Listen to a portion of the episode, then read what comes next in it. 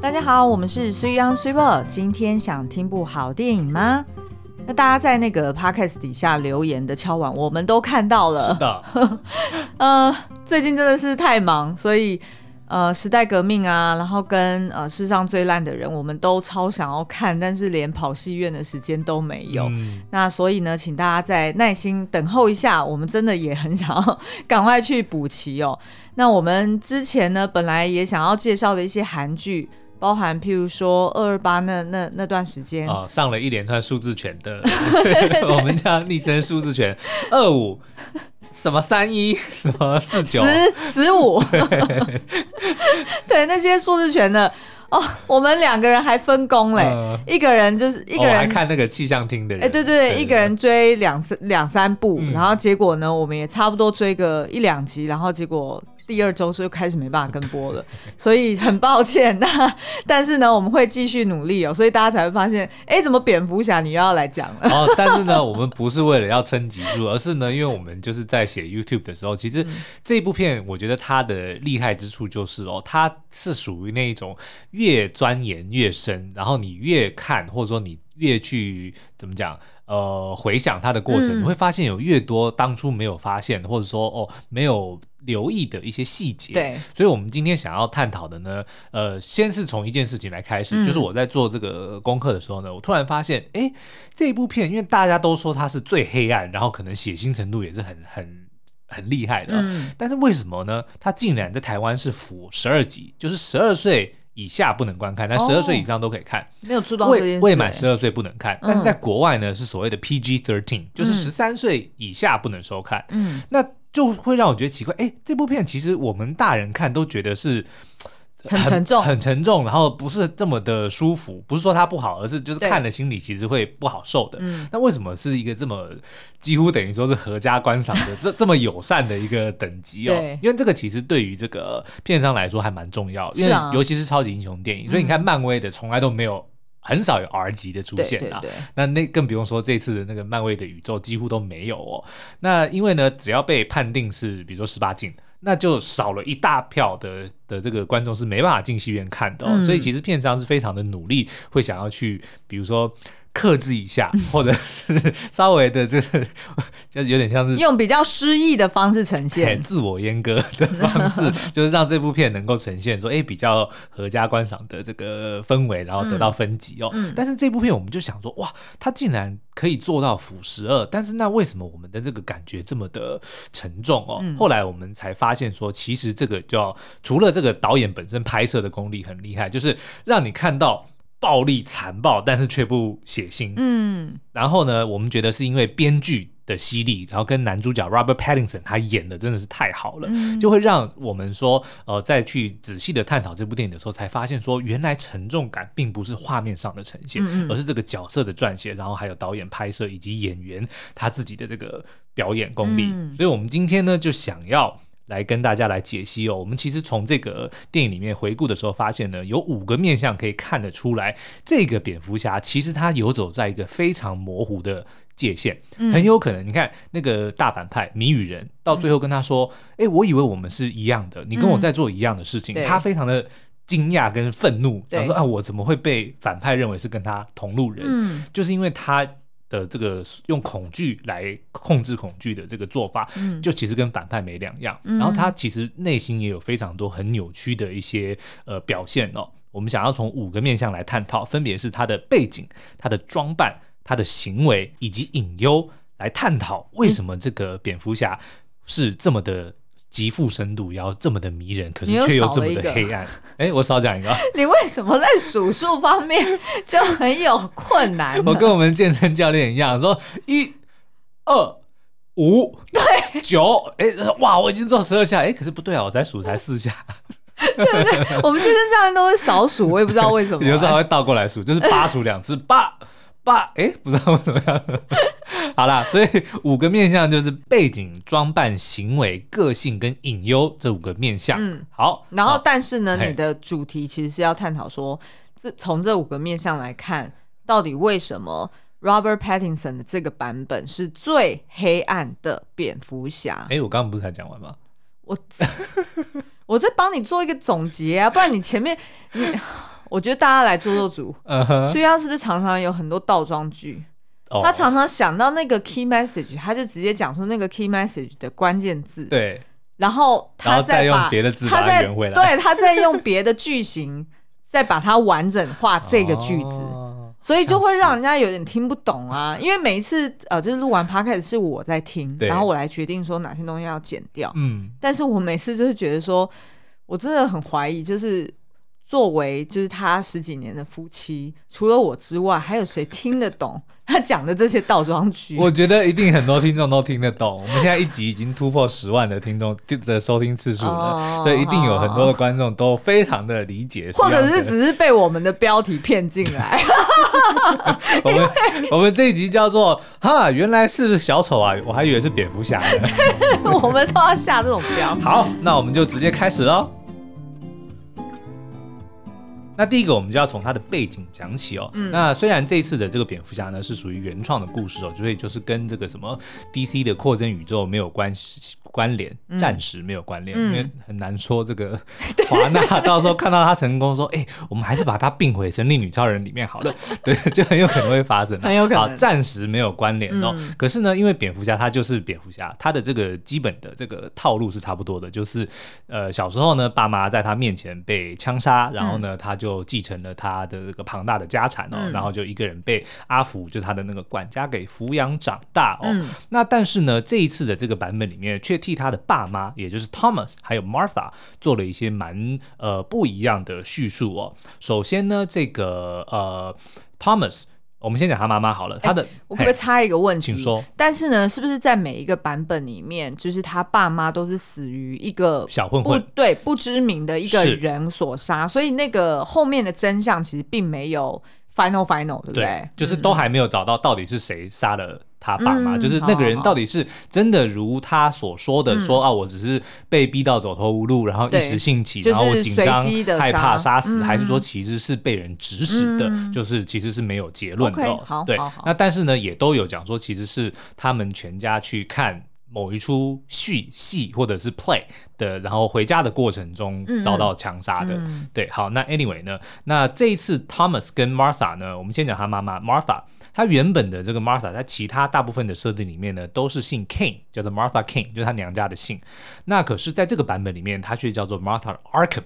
嗯、那这个 Arkham 呢，中文叫做阿克汉，对，非常的有名，就是高谭市里面那个阿克汉精神病院的名字就是 Arkham。嗯、所以呢，这个故事呢，它其实是改编自呃另外一个这个图像小说，叫做《一号地球》，蝙蝠侠一号地球、哦、里面的设定就把他的妈妈设定成是阿克汉家族，然后他的妈妈呢。的妈妈，嗯、也就是 Bruce 的外婆。哎、欸，现在没有外婆这个词哦。我本来讲稿想要帮你改外婆，后来又突然一惊，哎没有没有，他是备注，你还是可以叫外婆，但是呢，也也通称祖母。OK，对，好了，反正就是 Bruce 的妈妈的妈妈呢，曾经把她的老公，也就是 Bruce 的妈妈的爸爸。就是他祖父啦，好绕口，就他祖父，祖父 on the mother side，哎对。对，就是外公，对，好啦，就是呢，反正他的外婆把外公杀死之后自杀，所以导致呢，Bruce 的妈妈其实年轻的时候也待过精神病院，嗯。甚至那个精神病院呢，后来就是也不是后来了，就是以他们家族命名的，就是 Ar Arkham 精神病院哦。对，那可是这件事情呢，在二十年前，他的爸爸 Tom Thomas Wayne 想要竞选高谭市市长的时候呢，哎，就被。一个记者得知了这个消息，然后就拿来要挟他，说要公布这个讯息哦。那这个呃，Thomas 呢，他其实不是为了要杀人灭口，而是为了要保护他自己的这个小孩跟妻子哦。他也不是为了胜选，他也不是怕丑闻不管会选不上，嗯，所以他就呃一时误信了他曾经救过的一个黑道。就是这一次的反派之一的，就是 Carmine Falcone 那个人哦，嗯、他就请他处理，嗯，那结果呢，这个 Falcone 就把对方杀死了。嗯、那当然，Thomas 当然心里很难过啦。但是基本上这件事情呢，就是变成他人生的一个污点。嗯，所以后来呢，其实谜语人就是得知了这件事情，才拿来就是说，嗯、哦，Thomas 其实是不像他表面上上的这么的神圣。哦、所以后来这个 Bruce 呢，发现这件事情之后呢，对他的打击非常的大。是一来是发现他的妈妈原来有精神病。病史，然后再来，他爸爸其实也做过这个肮脏的事情哦，嗯、所以对他来说，其实是一个心灵上的非常大的打击哦。那甚至还有一说呢，就是这个这个版本的 Bruce，就是地球一号一号地球里面的 Bruce 呢，其实是继承了他们家族遗传的妈母亲那一边的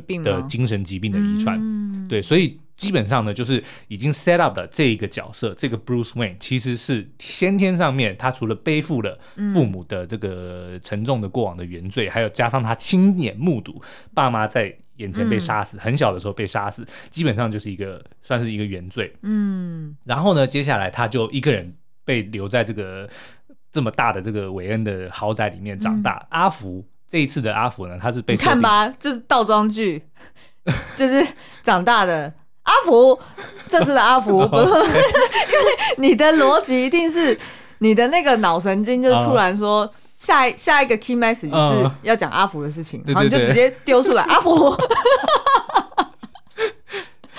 我不知道你们有没有这种伴侣，就是很多时候他可能想事情。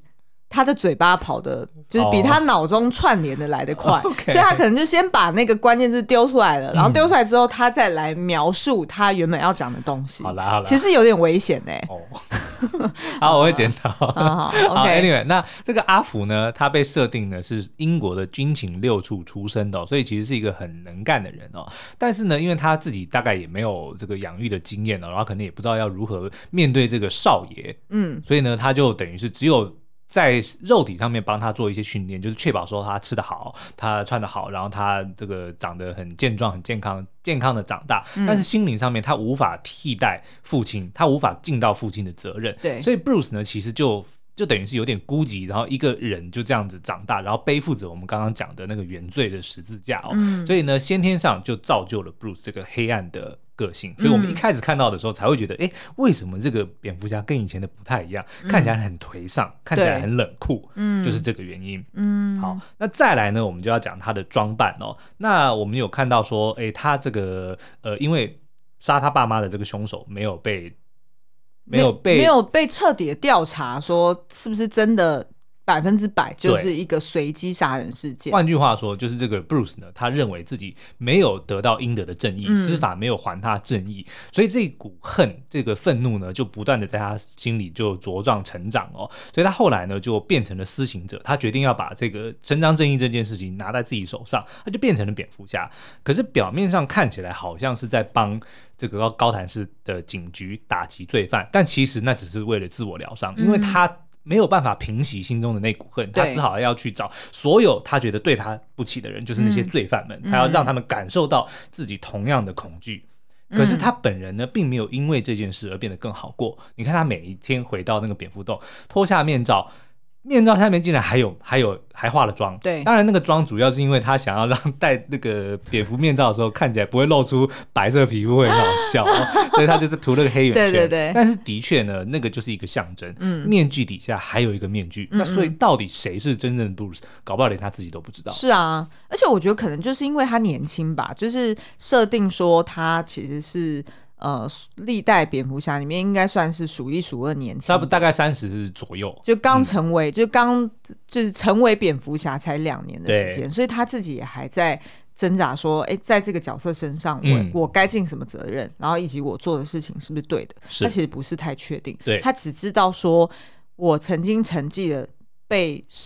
被呃家人被伤害的恐惧，嗯，我也要把这个恐惧带给那些坏人们，嗯，那这样子我就可以遏制他们不要再做坏事。对，也就是说呢，他其实并不是为了保护弱小，对，不是保护弱小，只是都后你啊。对，对，对，对，对，嗯、其实很合理啊，因为在他的那个就是第一场。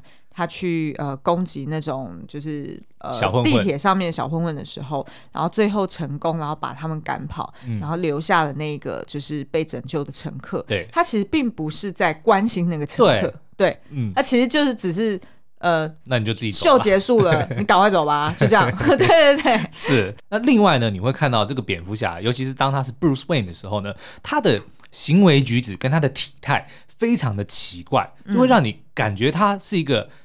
讲难听点，就是是个怪人。比如说，哦、你看他有一点，也不是说怪人，他给人一种很没有自信、很不确定的感觉。他，你上一集不是有讲过，说他曾经有三幕，说他走进人群，然后大家都在看着他的时候，其实呢，他如果不是穿着蝙蝠侠装的时候，他是 Bruce Wayne 的时候，他是一直缩着身体的，对，然后他会一直左右瞄瞄别人在看他自己，就是一有那种非常不确定感。嗯，然后 Robert Pattinson 自己本人，他在这个接受访谈的时候，他就有曾经说过，他说的确呢，这个 Bruce Wayne 他当他穿上蝙蝠装之后，他就说服自己成为另外的一个人，嗯、然后可是他很多的时候呢，比如说他走路的那个样子，或者走路的速度呢，嗯、很多时候都是这是 Robert Pattinson 自己讲的、哦，对，都是处于神游的状态，对，连他自己都搞不清楚自己是谁，嗯、就是他知道他自己内心是一个非常脆弱的人，嗯、他今天穿上了蝙蝠装，对。感觉应该是一个很强悍、很很厉害的人，可是他却没有那一种。相对应的自信感。哦，他还有那种踌躇感，对，因为就是他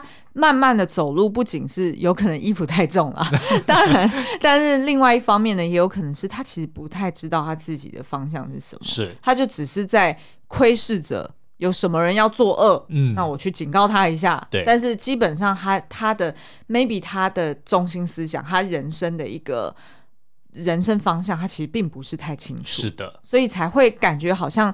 即便他慢慢的走路，嗯、也不是那种很沉稳、很有决心的。他有点像是蹑手蹑脚。对对对对对、嗯，他不是神出鬼没，他是蹑手蹑脚。嗯，他不是想要隐藏自己的行踪，他是怕被别人发现。嗯、我觉得这个很重要。还有一幕就是，呃，上一集你有提到说，就是当他要把家中的桌子推。推推开，然后他要来就是策划说，嗯、哦，就是现在这个调查的线索有哪些？那那时候呢，他是没有蝙蝠装在身上的。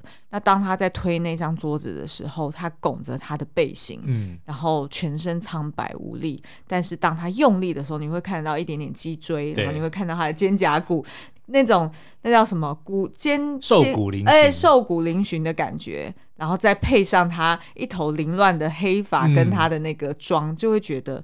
很像小丑，真的很像小丑。我们一度都以为说，哎，这是在致敬吗？嗯、但是其实我觉得是反映他的那个心态哦。嗯嗯。OK，那再来呢，我们就要来看看他的这个心态反映在他的变态行为上。哦，就是他的装扮其实也在呼应他的行为。没错，嗯、那这个蝙蝠侠呢，做了很多让我们觉得很奇怪的事情。当然，第一个他写日记，我觉得写日记本身没有什么问题。对、嗯。但是呢，里面的内容呢，却让人家觉得说是一个有一点。不忍直视哦，对，然后呢，他还强迫自己每天晚上都要看当天晚上的录音，因为他有一个非常先进的这个液晶显示隐形眼镜哦，可以看穿对手的牌哦，不是那个是 那个是赌神，好了，就是可以记录影像的这个呃隐形眼镜哦，然后他就会强迫自己每天晚上看，然后呢，他要去记录说啊这个城市的这个。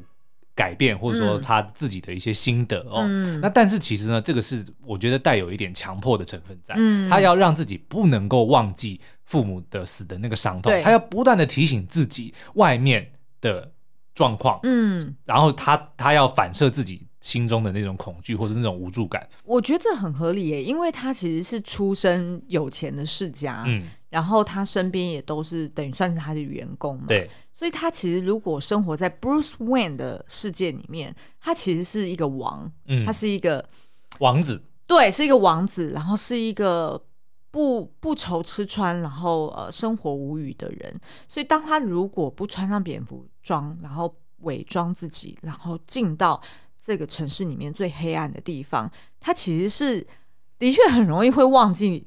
爸妈的的惨事，对，他可能可能你想想看哦，真实世界中如果有一个公子哥，他童年真的发生了这个惨事，对，他很有可能在长大的过程中，他其实就是在挥霍他的挥霍他的家产，可能用物质来麻痹自己。对对对，嗯、那但是呃，蝙蝠侠就 Bruce Wayne，他其实选择另外一条路，那但是呢，他也身兼了这个 Bruce Wayne。作为一个王子的身份，嗯、所以他得要去强迫自己说：“我晚上看到的那些黑暗、肮脏、污秽的这些形式，我得要强迫自己记在脑中，然后刻在心里。”对，嗯、然后反而到了白天的时候，他是要戴上墨镜的，是他反而是没有办法，就是活在正常白天的世界里面的。嗯、会不会是他还是怀念自己吸血鬼的时代？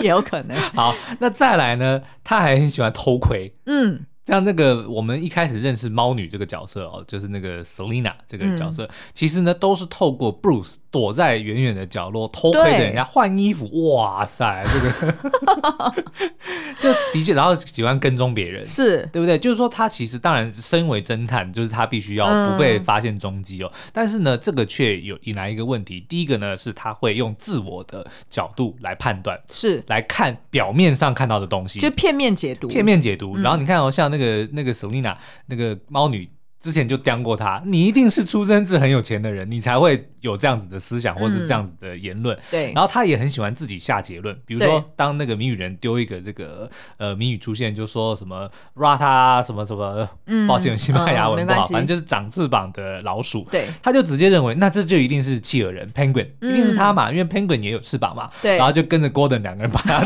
抓，抓起来，然后逼问他说：“你这怎么样？你到底是 受了谁的指使，或者说到底还有谁有关联？嗯、你就是那个。”呃，那个告密者，然后人家讲说，你搞什么啊？你连西班牙文都讲不好，然后你还怪我，那个我觉得真的很好笑。也就是说，他其实就是看凭着表面的自我推测，他其实没有试着去真正的去理解，对，去理解。而且我觉得啊，就是你现在讲这些剧情，我就再次确定为什么当初我们第一天看完的时候，嗯，是有一点不是。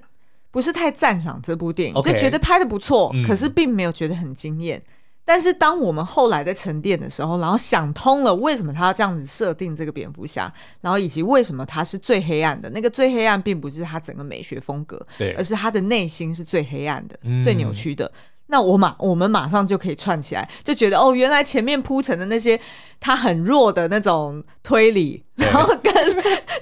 解答了很多，或者是闯了很多，就是莫名其妙的任务跟关、嗯、关关卡，然后就会觉得说好像有点弱，可是到最后来回头看，就会发现哦，很合理呀、啊，他就是故意要这样子去去设定的、啊，就是要堆叠这个角色。对，那这个呢，就是跟我们下一个要探讨的面向个性非常有关系了。嗯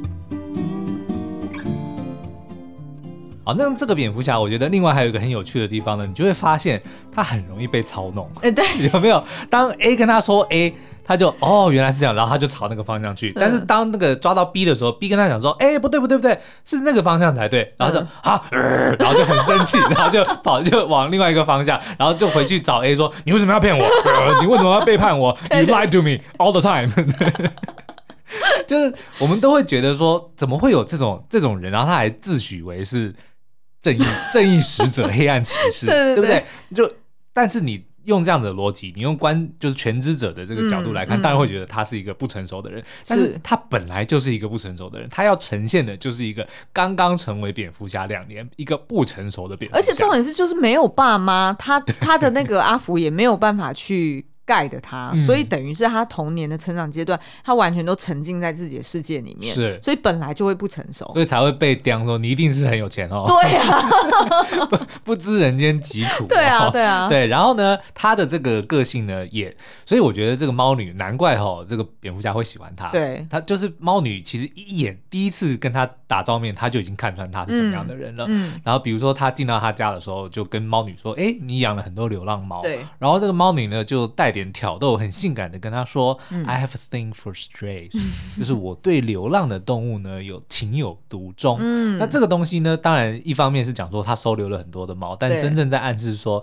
你这只小蝙蝠，你也是一只流浪猫。是啊，流浪猫有什么样的特性呢？嗯、所以我要不要来诠释一下？其实我没有养过流浪猫，哎，哦，对，我只有养过流浪狗，所以我是用流浪狗的角度来看的，Okay. 所以各位猫奴们可以来打脸我们，okay, 就是我自己猜测啦，流浪猫当然第一个它一定一开始是。不信任人的嘛，嗯、因为他。对对对，那并不是说哦，他曾经被丢过，然后所以他就痛厌恶人类，而是说，呃，当一只猫，它得要在路上，就是一般的 street，它要去生存的时候，嗯、自力更生的时候，对，它一定是要非常的 alert，对，非常的警醒。所以这样子呃警醒的态度之下呢，它就有可能发动错误的攻击，嗯，对不对？它就有可能踩雷，对，它有可能就是呃很容易受到外界的刺刺激，人家一靠近它就攻击那个背的，对啊，那个。个爪子就就现出来了嘛。那所以呢，呃，就是任何想要靠近他，甚至是带有善意的人，可能都会被他划伤。例如阿福，例如猫女，都曾经被他指控说：“你为什么骗我？你为什么背叛我？” 对。但是呢，当他呃认定了这个主人，或者是他放心了，他回到一个安心的家，那 maybe 他就可以在这边真的是待得下来。但是因为我没有养过流浪猫，我不晓得流浪猫是不是也有。也有那种还是那种比较野性，是，就是也有可能他待不住，对，就。即便他爱着你，他爱着这个主人，嗯、他可能还是会三不五时会溜出去看一看，然后再回来。然后他，我觉得应该也是比较不习惯，就是我们根据猫的习性，嗯、他的确虽然是它接受你，但它还是习惯或者说希望跟你保持一点距离。欸、对，你不要离我那么近，嗯、对不对？我就我们就呃心知肚明，说我们关心彼此，但是你不要跟我那么好，嗯、你不要像对狗一样，那一天到晚抱着我。哎、欸，对对对，流浪狗就 流浪狗就不会这样，但是狗确实会主动的就来黏你哦。对对对。OK，嗯，好，那最后一个面向我们要来探讨呢，就是这个蝙蝠侠的隐忧。嗯，那这个蝙蝠侠呢，融合了我们刚刚的这些这四个面向哦，比如说他的背景、他的装扮，然后他的这个行为跟他的个性哦，其实呢，我们会发现他真的就是在这个边缘。你看，在电影的最后，他打那个共犯，嗯，差一点把他打死。嗯，要不是郭伦冲上来，是啊，阻止他，其实那个罪犯已经被他打死了。对啊，那他他如果杀了人会怎么样？他基本上就会变成跟。那个谜语人或者变得跟小丑一样，嗯、他就跨过那条线，他就再也不能说自己是正义的化身了。是啊，所以这也是为什么蝙蝠侠在很多的作品里面都是不拿枪不杀人。对，对对，就他要确保说他不能够跨越那条线。嗯、所以这个蝙蝠侠真的是差一点点就越线了。嗯、那可是呢，我们觉得接下来的这个这部电影，其中另外一个厉害的地方就是他埋下了伏笔。我们还不确定这个蝙蝠侠之后到底会怎么样的这个转变呢，或者怎么样的成长？那其中一个当然就是新的反派。因为呢，如同他的这个个性，如果他这么的易怒，这么容易的被操弄，对啊，对不对？那如果遇到今天这个谜语人，还算是把他当当成偶像，对，对不对？其实对蝙蝠侠本人，他没有恶意，是，而且他很多的线索，他都指明要给蝙蝠侠，他只是想要跟蝙蝠侠沟通，因为他认为我们是一样的人。是，但是如果今天好，第二集现在已经确认了，嗯、最后笑的那个人就是小丑。嗯，那这个小丑出现了，大家都知道小丑的能耐，对啊，他最厉害的就是操弄人心。是，那如果你这个蝙蝠侠不赶快成长，对，你根本就是被他玩弄在鼓掌上的，嗯、对不对？你看，连 Christian Bale 的那个三部曲的的的那个蝙蝠侠，对，都已经不是小丑的对手了。何况如果今天是 Robert Pattinson、啊、这个、嗯、这个初出茅庐的人，嗯，所以我觉得最大的隐忧就是接下来的新反派，如果尤其又是那一种从这个玩心理战术，对，玩弄他的大脑的这种，对对对哇，那那个我觉得蝙蝠侠会非常的危险。嗯，那另外一个我觉得呢？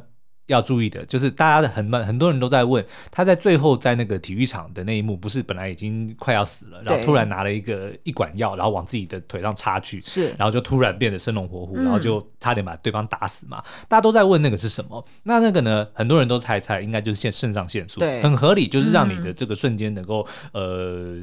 暂时的起死回生，让你应付紧急的情况。但是呢，那管药的颜色呢，有有一些这个国外的观众指出哦，说它是绿色的。哦，那绿色在这个蝙蝠侠绿色的这个液体，然后增强体能力的这件事情呢，在蝙蝠侠世界里面有另外一个角色叫做 Bane 班恩，哦、也就是黑暗三部曲。里面《黑暗骑士》三部曲里面第三集的那个反派 Tom Hardy 演的 Tom Hardy 戴着面具的那个，那在原始的版本，大家可能记得早期，我记得应该是 Val Kilmer 的那个版本里面也有一个独藤女的那个版本哦。OK，对，就是他也有养了一个 Bane。嗯。然后呢，就是他一样是让他打了这个绿的这个药剂之后，原本是一个很瘦小的人，突然变成一个壮汉。嗯，那所以就有人在猜测，这个药很有可能就是就是那个同样的那个 venom 那个毒液哦。哦。所以呢，我们现在在担心，或者说这是一个伏笔。他如果在这样子危机的情况，他会选择用那个药，那那个药有没有成瘾的可能？有啊。他有没有可能以后再遇到危险的情况，他会必须要用药物，是啊，来让自己能够维持。嗯。比如说，要要要至少能够站上。嘛，要能够打赢罪犯，嗯、所以他有可能会